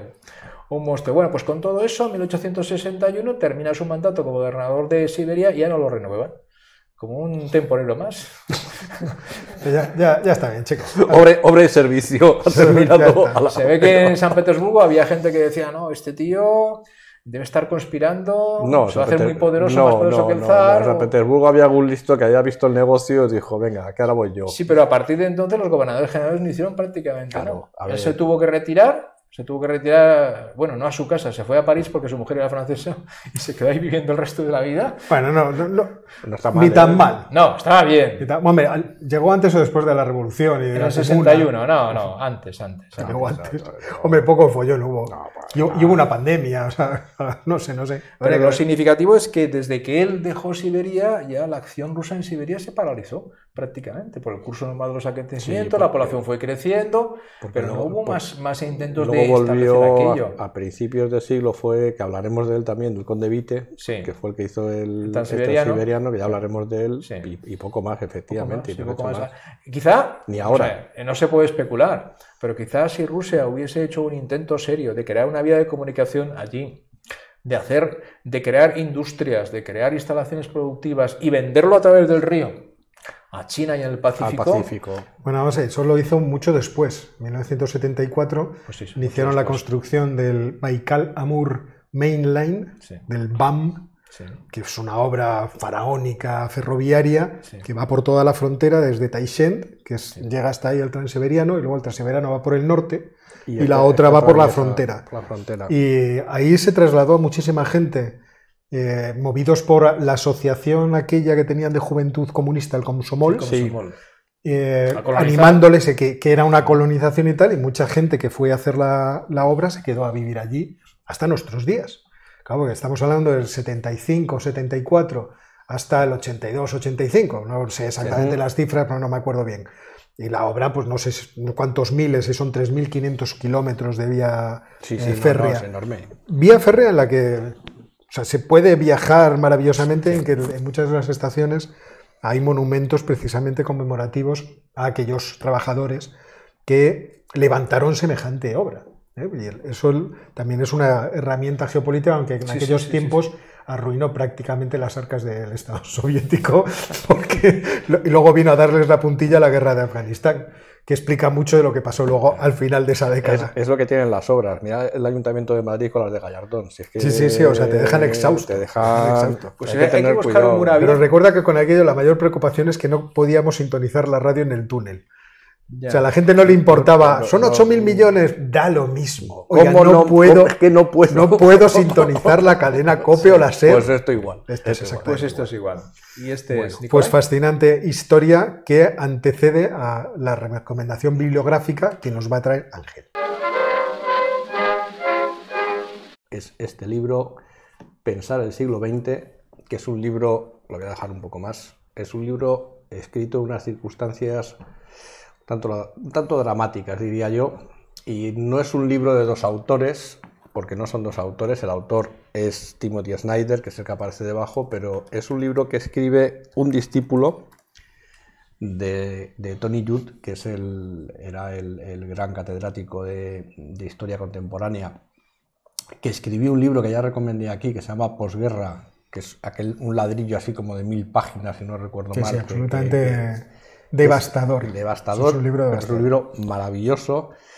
Y es, este libro es el testamento intelectual de, Tony Hughes, porque Tony Hughes en 2012, si no recuerdo mal, le diagnostican ELA, el síndrome, lo diré, es Lateral amiotrófico. lateral Es una esclerosis es lateral amiotrófica. amiotrófico. Nunca, vamos, sé la enfermedad que es el este, pero no me salía la palabra. Y entonces, Timothy Snyder corre a, a, digamos, a realizar una serie de entrevistas con su maestro, que es su testamento intelectual, exactamente, pero no solo es su testamento intelectual, es efectivamente el testamento intelectual en la historia del siglo XX.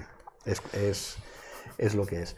Y es, es, un libro, yo me lo leí en, en, en, en, las frías noches del invierno de Bruselas, que eran absolutamente aburridísimas, y quizá por eso lo disfruté tanto, porque de verdad que es un libro que está muy bien escrito, porque eh, Timothy Snyder escribe muy bien, Tony Judd escribía infinitamente mejor, porque es de esos egresados y esos profesores de Cambridge y de Oxford que, basan su educación en, los ensayos, en la, ensayística, y, es ese formato el que tiene. Es una entrevista entre, entre los dos que mezclan la vida de Tony Judd y la historia del siglo XX. Tiene pasajes absolutamente maravillosos, porque Tony Judd era hijo de refugiados judíos en, en el Londres de la guerra. Era el Londres de la guerra. Él creció en un barrio judío de Londres, con muchísima población proveniente de todos los países de Europa. Si no recuerdo mal, no sé si era eh, su madre, me parece que era de, de, Bielorrusia, pero seguía muchísimo la noticia. Él creció, era muy pequeño, creció en un barrio judío, eh, barrio judío y laborista. Tenía las dos, tenía las dos cosas. Entonces, su vida a partir, está marcada por, ese, por esa juventud, esa infancia y esa juventud que crece, digamos, polarizado entre el, sionismo y el laborismo. Entonces él sigue los dos caminos, va alternando al principio la juventud. De hecho, se apunta a los campamentos que organizaba Israel y se fue allí de voluntario a, participar en, en, los kibbutz durante los veranos, convencido de las bondades del sionismo, ayudar a Estado de Israel, hasta que vio que aquello no iba a ningún lado lo, al final reconoce que lo que iba siguiendo una chica, cómo se hacen estas cosas, no fue por otro tipo de cosas, pero Eso bueno. Persona. Alguno entró en el se, doctorado se, con esa intención. Se volvió, se volvió. Luego se hizo, se metió mucho más a fondo en el Partido Laborista, se empezó a leer a los marxistas franceses, a Sartre, a, a, toda aquella colección de intelectuales franceses, hizo la tesis doctoral sobre ello, se fue a vivir a Francia, se fue a estudiar a Francia, hasta que descubrió que aquello era pamplina y dijo esto no vale para nada y salió de allí y se fue para otro lado.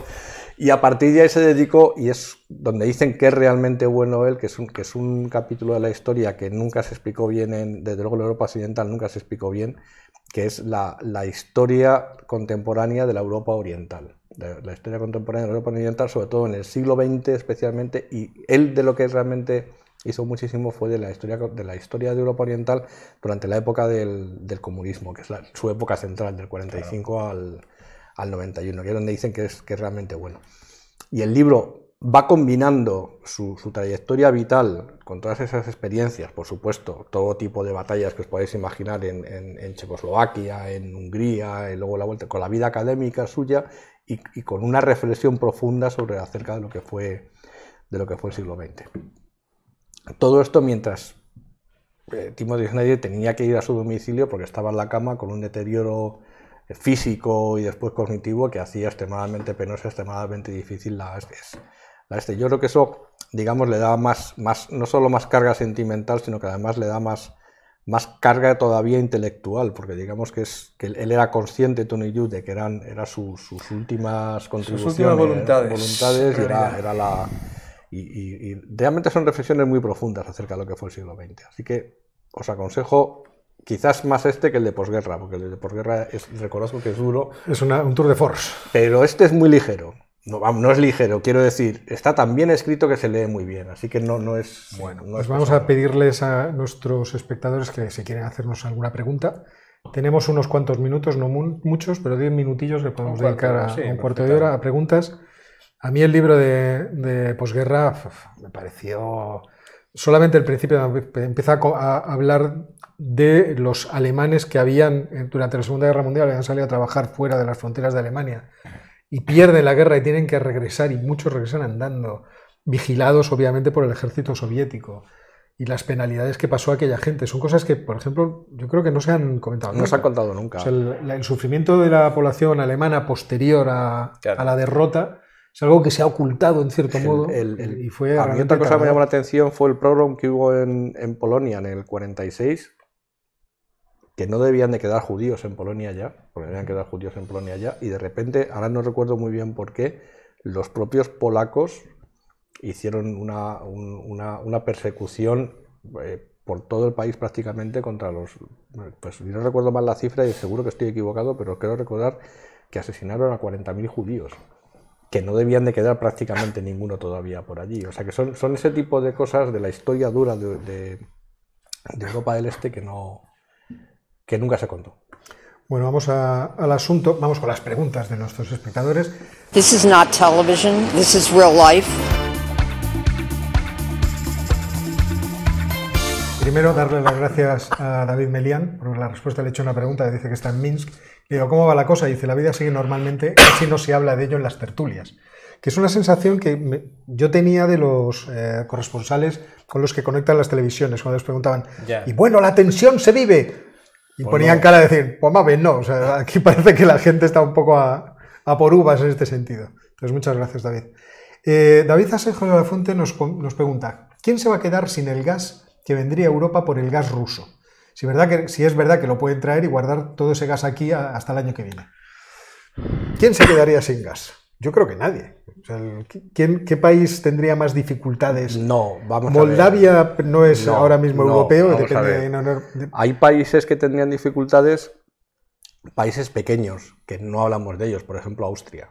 Austria sí tendría dificultades porque Austria no tiene puertos, no tiene acceso a gas natural licuado, todo el gas que recibe es de Rusia y como corten la tubería, Austria, Hungría, Chequia, son países que lo pueden pasar bastante mal. Por eso Orbán se cogió el avión, se fue a Moscú y se aseguró un trato, un trato preferencial para Hungría en el caso de que hubiera lío diciendo, bueno, bueno, yo, eh, yo quiero esos contratos que dices tú a largo plazo y si tengo que pagar más, lo pago. Además de que me llevo bien con él, él es perfectamente consciente que, que el- o sea, Alemania es difícil, pero no imposible.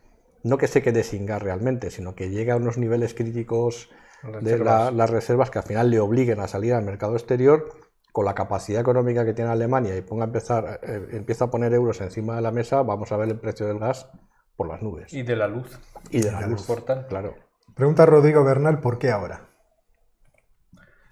Pues porque es una ventana de oportunidad para, para Putin. Y, él, y además él, él ve que su ventana personal se está cerrando. Es decir, él Claro. dice, o lo hago ahora, O no lo hago me ya, saldrá bien o mal, o ya no voy a poder hacerlo. no voy a poder Y hacerlo. además es, una, es un buen momento con un presidente americano débil, con Macron, que es verdad que quiere eh, volver a ser presidente, pero tiene una oposición. Por ejemplo, esta es una debate que me parecía interesante. ¿A quién le interesaría eh, tener eh, en el Elíseo a, a Putin? ¿A Macron o a Eric Zemmour? Hombre, Está claro. Está claro. de manual. Está claro, o sea que cuando, cuando salió la rueda de prensa salió tan atropelladamente mal para, en cierto modo, para Macron, yo entendía, claro, si es que en términos Claro, de política internacional, otro, ¿a quién le interesa? otro. O sea, que yo creo que No, sí, y, luego, era un momento. y luego yo insisto y vuelvo a mi tema principal, el Nord Stream. El Nord Y el Stream gas americano. y el Nord Stream, y el gas americano. Estamos Y el ante... East Med. Y el East Med, que lo han bloqueado también los americanos, no lo ha Sí. bloqueado Putin. Entonces, si llegamos a un acuerdo con el vamos a decir que lo han bloqueado porque no van a financiarlo. Una de las naciones que estaban en el, en el negocio, En el en pool, los Estados sí, Unidos, sí, sí. y se han retirado del negocio y como eran 6.000 millones de dólares que crecerían más, porque ya se sabe cómo es esto de, de las obras, Sí, sí. eh, claro, se han quedado sin financiación. O sea, Pues ese es el bloqueo. Pues eso, eso y No, pero a, bloquearlo- a lo mejor alguien se piensa que está allí con las cañoneras diciendo por aquí no pasa Ah, nada". no, no, no, No, no, no, no, Si yo solo hablo de dinero porque es lo único que bloquea al mundo. Las cañoneras no bloquean nada. Y entonces la- la- el, el- el Nord Stream, si, arregl- si llegamos a un acuerdo satisfactorio con el Nord Stream, yo creo que esto se deshace en, en- vamos, como la nieve de Cobra, primavera. ¿qué problemas puede ocasionar o pueden ocasionar los mercenarios rusos en el Sahel? Problemas, ¿Problemas para quién? problemas, problemas, lo que es problemas, problemas, eh, probablemente solo para la población local inocente, porque los métodos de los mercenarios rusos son mucho más expeditivos que los de los franceses, y problemas, lógicamente, primero para las milicias yihadistas y al final, Al final de todo eso, los problemas los va a tener el gobierno que los ha traído. Sobre todo el gobierno, sí. Pero eso será después. Después. Primero harán unas, como es el patrón que siguen, harán unas incursiones muy agresivas en las cuales no van a tener muy en cuenta el número de bajas colaterales en la población civil. Eso sí, serán muy efectivos y muy brutales acabando con, la, con los yihadistas si los encuentran. Es que Porque, porque yo creo que los rusos lo del desierto lo llevan mal, ¿no? ¿O no? Vete tú a saber. O sea, es que vete a saber, pues claro. el ruso esto- adaptado se, se adapta a los medios, o sea, eso es Sí, evidente. eso- pero es que hace mucho calor, ¿eh? Yo. No sé, yo siempre he dicho que el ruso y el español ahí Yo estamos. es que no sé qué hacen ahí los rusos, los daneses, ahí hay que mandar a, a- a- la legión. A un tío Jaén. No, no, a, a la legión a la Fuerteventura, que están acostumbrados a estas cosas, digo, es que se que mandar a otra, pero bueno. No, yo- cerrando esto, y, y realmente el problema del, del Sahel es un- un- crear un frente de inestabilidad en el norte de África, países que no es que sean estables, pero sí son muy, mucho más estables comparado con los de abajo, que Marruecos y Argelia no se van a ver capaces de, de gestionar. Entonces, Y lo que les puede pasar a Wagner es lo mismo que les ha pasado a los franceses en Berkane, que es que pueden atacar de forma masiva con los efectivos que tienen una zona concreta y lo que les ha pasado a los franceses es que los yihadistas se van a otra a zona, otra. les dejan el terreno, pasen ustedes donde quieran, nosotros vamos a otro sitio y luego Es que el, volvemos a el aparecer. Sahel no es que sea pequeño, El precisamente. Sahel es muy grande, hay mucho espacio libre, hay que tenerlo en cuenta, y los grupos yihadistas, como en general todos los habitantes de la zona, se mueven mucho. mucho. Claro. Ven- y vente a buscarme. Eso. Claro, y Vente vente a buscarme, buscarme. efectivamente. Vamos a ver, ¿qué más cosas? Hay preguntas que no sé cómo responder. Luis Caseiro nos pregunta, ¿qué les preguntaríais, qué le preguntaríais al embajador de Japón en España?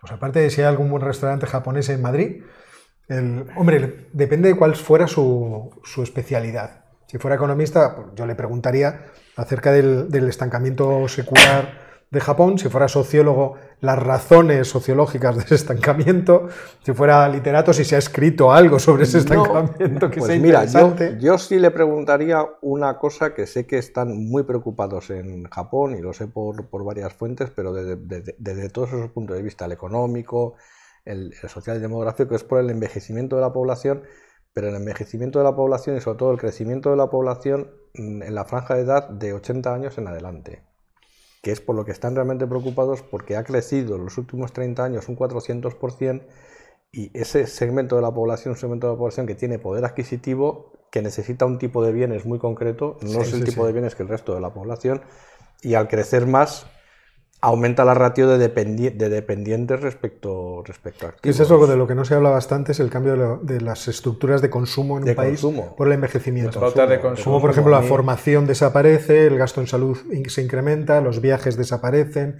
el ocio desaparece en gran medida. Claro, claro. Y entonces es, Sí, sí, hay- hay y además es población con un sobre eso. alto poder adquisitivo. Entonces yo sé que los japoneses llevan años muy preocupados sobre cómo gestionar no la transición ya a, a- a una, No, a una población que decrece, que ya están en ella, En sino sobre todo que aparecen nuevos problemas por el cambio de la estructura demográfica.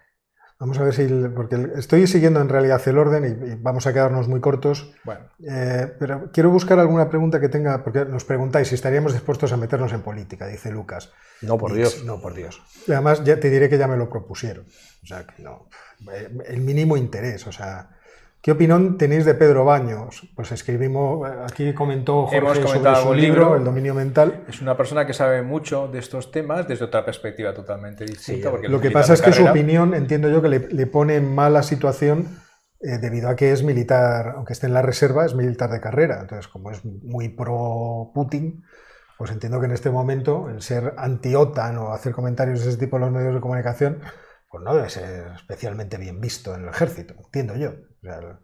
Creo que en ese sentido, bueno, pues él sabrá dónde quiere estar, si en el lado del divulgador y opinador de estas cuestiones o en el lado de, De activista, del soldado, del- Sí. que al fin y al cabo se debe a una disciplina. O sea, no puede ir diciendo cosas en contra de la opinión de su gobierno, entiendo yo. Entiendo que los, los militares no están para eso, pero esa es una cuestión que seguramente él me, me discutiría. Yo, por ejemplo, he invitado a, porque es algo que me gustaría que empezáramos a invitar a gente a- Sí. al programa, he invitado a algún militar eh, y me ha dicho que no. Que él claro. no podía, Lógico, más en las sí. circunstancias actuales, pero en general por cómo es. Claro, lógico. Nos pregunta Luis Gerardo Escandón que qué nos parece la situación de México con el gobierno actual. Vamos a ver, eh, esto es una cuestión, desde el punto de vista económico, hay que reconocer que, que AMLO llegó pegándole patadas a los inversores internacionales y que desde ese punto de vista pues causó una gran inquietud. Pero inmediatamente luego tuvimos el acuerdo Cambie, bien. de libre eh, comercio con Estados Unidos y con Canadá, que ha vuelto a reafirmar una realidad evidente, y es que la mayor parte de las exportaciones de México, como no puede ser de toda manera, van a los Estados Unidos. La mayor parte, quiero decir, por encima del 70%, o sea, no estoy hablando de un pequeño No, porcentaje. no, no, no.